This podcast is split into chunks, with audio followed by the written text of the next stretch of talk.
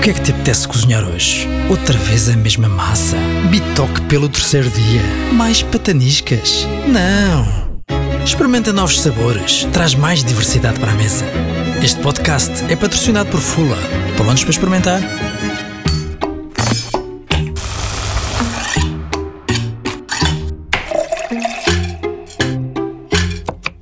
Favas contadas.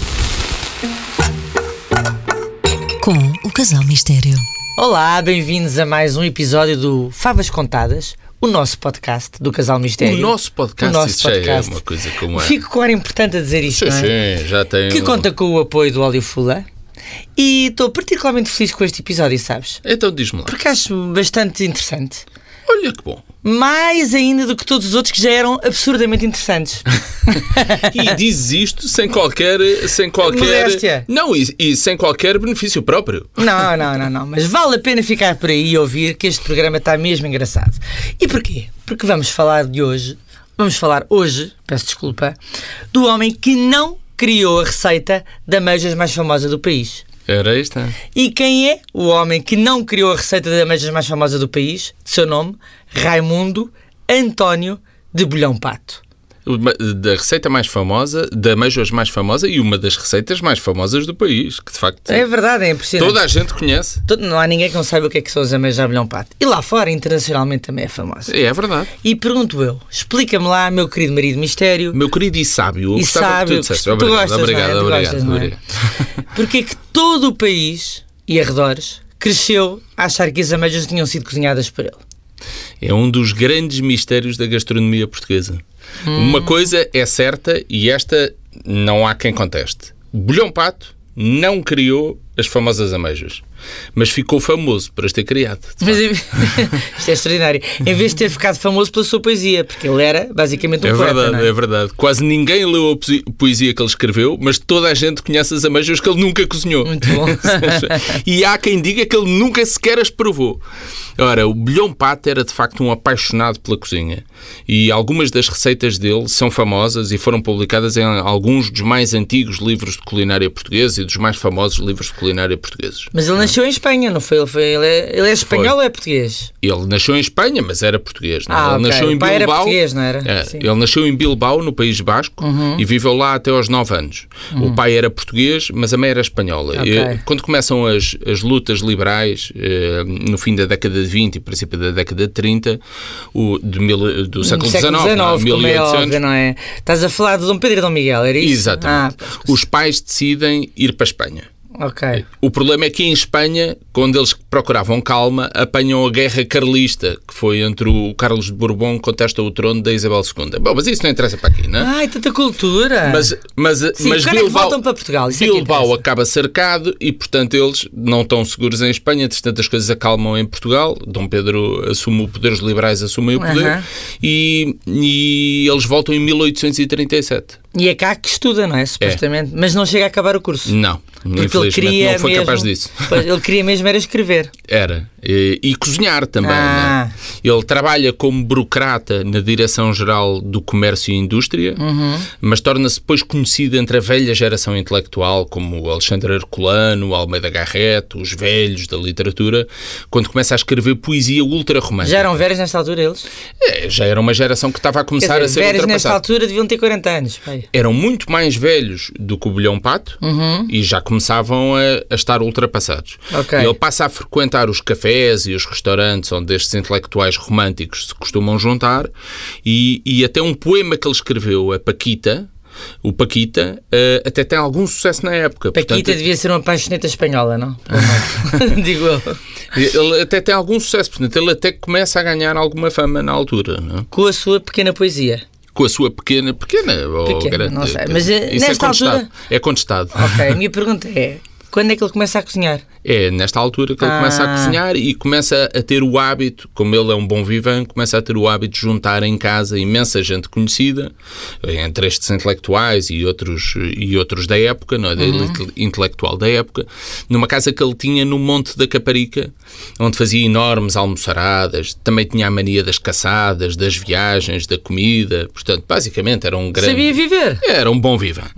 E algumas das receitas que fizeram mais sucesso em casa dele são publicadas naquele que é considerado um dos livros mais importantes da cozinha na época, que é o Cozinheiro dos Cozinheiros, do, do Paulo Plantier.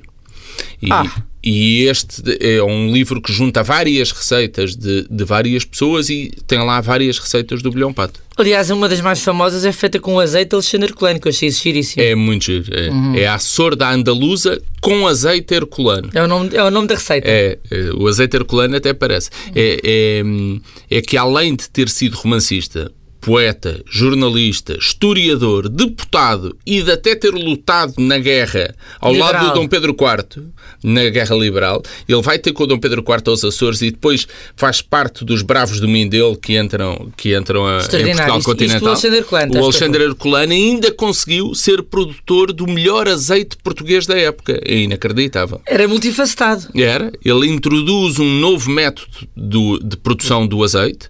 O azeite ganha vários prémios internacionais e ele consegue até eh, exportar o azeite para as colónias e vendê-lo em África, depois de ter fechado um acordo de representação com o Jerónimo Martins. Ah, que foi a mercearia que deu origem E- ao Pingo Doce atualmente, Exatamente. ao grupo Jerónimo Martins, que tem Exatamente. o Pingo Doce e outros. E que era uma mercearia muito famosa na altura, gourmet, em Lisboa, e, e ele fecha, fecha um. E já Um estava em acordo. crescimento, já estava em crescimento com várias representações.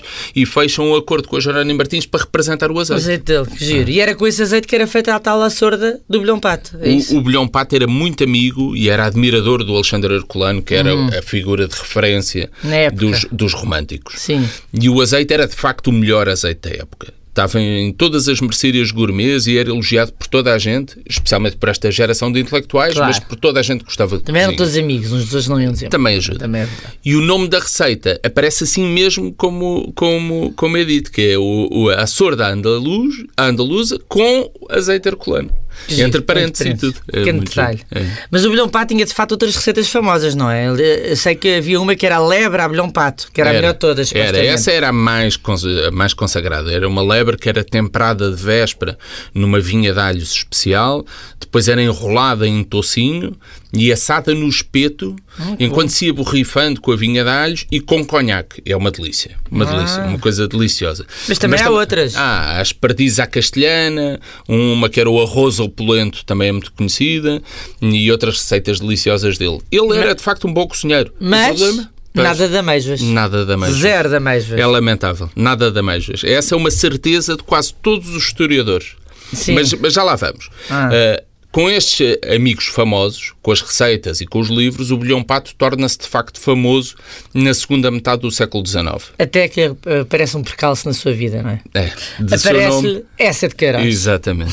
História Aparece é o Essa e aparecem os Maias, Sim, onde sim. uma das figuras mais ridicularizadas chama-se Tomás de Alencar. Eu não sei se vocês leram os Maias, eu li Eu os com Maias certeza e, que li os Maias. e acho que quase toda a gente que nos ouve Bem, na escola pelo menos são obrigados, não é? Nem que E seja é- os resumos. É de facto um dos livros mais brilhantes da literatura portuguesa. Uhum. E, e é este Tomás de Alencar é um poeta romântico, um paladino da moral. Apesar de não ter sido nada, não ter tido nada uma vida eh, a seguir- a Nada, seguir- completamente incoerente. Portanto, Sim. era o grande paladino da moral, mas tinha uma vida que no passado. não Imoral. era- Exatamente. Amoral, vá. E que tinha sempre, e depois esta citação é brilhante, que para mim é a maior, é a melhor caracterização do Alencar, não é? que é uma citação do, do Essa, e que tinha sempre o seu talher na mesa dos maias. e isto é uma. Isto, isto pode ser lido como o, o, o, o Bilhão Pato que tinha sempre o seu talher na mesa dos, eh, dos, dos famosos românticos da, da altura.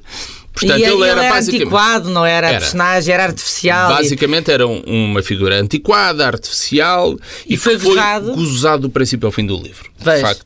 E é uma obviamente figura que o Alencar, deliciosa. obviamente que o Alencar era, claro, o milhão pato. Toda a gente percebeu na época. Apesar do Essa até ter negado, aquilo saltava aos olhos de toda a gente. A Portanto, humilhação foi tal que o milhão pato chegou a escrever duas sátiras só a atacar o essa. Foi, e levou uma resposta muito melhor do que as duas sátiras do Essa, publicada no jornal O Tempo, que é uma carta do Essa para o Lobo d'Ávila, e, e ainda pior do que se o Bolhão Pato não tivesse dito nada, teria feito melhor Pois, figura porque ninguém. disfarçava, Pois, passava pelos pingos da chuva e, ninguém, e nem associavam se calhar. Não. Não, a verdade é que a partir daí ele sempre ficou visto como uma figura meio ridícula.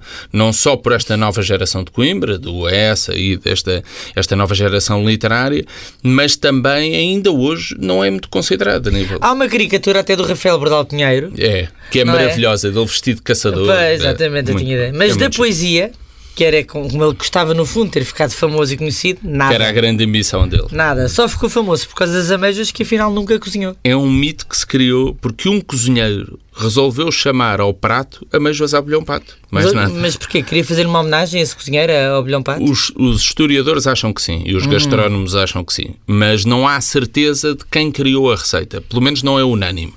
Por exemplo, o José Quitério e o Guilherme de Oliveira Martins defendem que a receita das amêijoas terá sido inventada pelo João da Mata. O João Ok. da Mata era chefe, foi chefe de, era um dos chefes mais consagrados na época e foi chefe de vários hotéis, incluindo um hotel que depois ele fundou, que era o Grande Hotel. Ok, sim. Mas a verdade é que eles acham isso, mas a receita das amêijoas não, Não pa- aparece num livro que ele, que ele publicou, que se chama Arte de Cozinha, e, e é da um sua dos, autoria, portanto, este- se do João dele, da Mata. Se fosse dele, estaria lá a receita, não é? E, que, e, e- e é um dos livros mais importantes do século, eh, a nível gastronómico. Aliás, e- aparece lá uma receita do Bilhão Pato. e onde aparece uma receita de pescada que ele fez, João da Mata, dedicada ao bilhão pato. Então- Portanto, se ele tivesse Pois. feito as amêijoas, ainda É. por cima que eram famosas, seriam famosas na época, já não, não, Estaria no livro, não é? não faria sentido não estar. Pronto, então, então onde, de onde de raio terá vindo? Há outros historiadores gastronómicos e outros gastrónomos, como o Virgílio Nogueiro Gomes, Uhum. que acreditam que a receita só terá nascido no início do século XX, nos anos 30, e terá sido criada pelo chefe de um restaurante que havia na Rua da Prata, em Lisboa, que era o Estrela de Ouro. O Estrela de Ouro era, de facto, um restaurante frequentado pelo Bolhão Pato, que morreu em 1912. E, de acordo com Olha, esta tese, Pois. que me parece bastante mais sustentada, a receita terá sido criada postumamente e ganhou o nome do bolhão pato como uma homenagem que o dono do restaurante e o chefe do restaurante quiseram fazer ao poeta. Por ser poeta ou por ser um bom cliente? Eu acho. Eu não sei, mas eh, a tese é que Mas terá sido sentido, por ele ser uma figura conhecida, que era frequentador habitual do restaurante e que era um gastrónomo. De facto, se ele é contestado a nível literário, a nível gastronómico, toda a gente considera que ele sim, era sim. ótimo. Ok. Pois, e não faz sentido o João da Mata, eh, se fosse ele o autor da receita, teria posto no livro dele, digo eu. Acho digo que eu. não faz muito sentido não ter publicado. não é? Portanto, basicamente, ele nem sequer, se ele morreu em 1912, provou ou ouviu falar da sua própria receita, coitado. E toda a gente yeah. hoje sabe, e ele é conhecido Por causa das por ameijas. causa das ameijas. É uma É, maravilha. é, Portanto, ele é foi. famoso por uma coisa que nunca fez Nunca fez, nunca ouviu e nunca sequer ouviu e, falar. e nunca provou. Não, há uma receita publicada num manuscrito franciscano do século XVIII que tem algumas semelhanças, mas não é de todo igual às ameijas pato. Chamam-se Hum. ameijoas de outro modo e são descascadas antes Ah, e então. depois é que são cozinhadas em azeite e alhos esmagados, como as ameijas ao bilhão pato. Sim, isso é parecido. Mas além de serem ameijoas sem concha, coisa Sim. que as ameijoas ao bilhão pato são feitas com concha, Claro. ainda levam vinho branco, que não existe na receita que conhecemos hoje, e salsa. Ah, isso não tem nada a ver.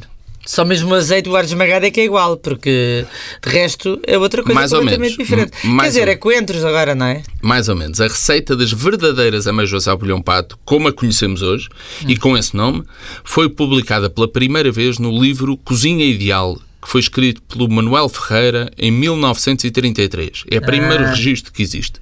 Aí sim, as ameijoas são colocadas ao lume, com casca, lume médio forte, ele, ele não especifica, mas é como, é como se consegue atingir aquele ponto Dizes tu? suculento, Fartas suculento de das casa? Adoro, adoro. Sim.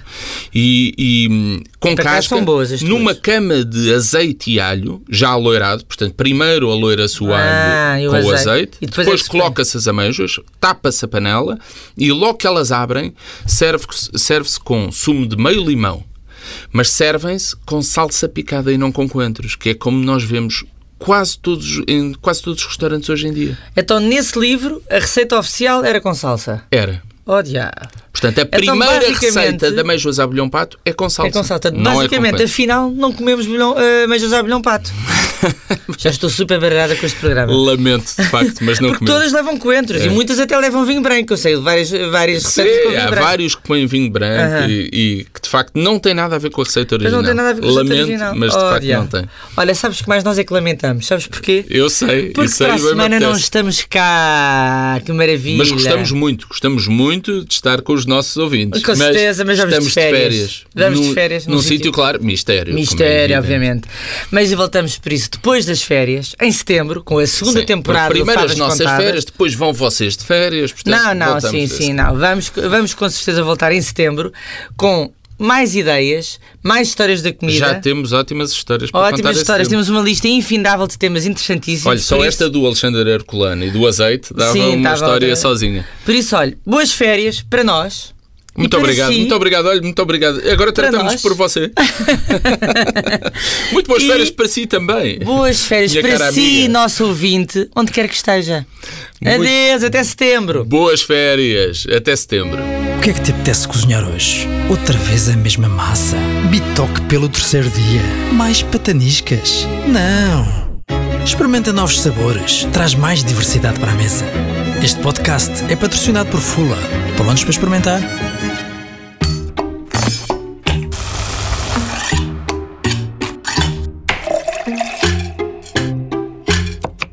Favas contadas. Com o Casal Mistério.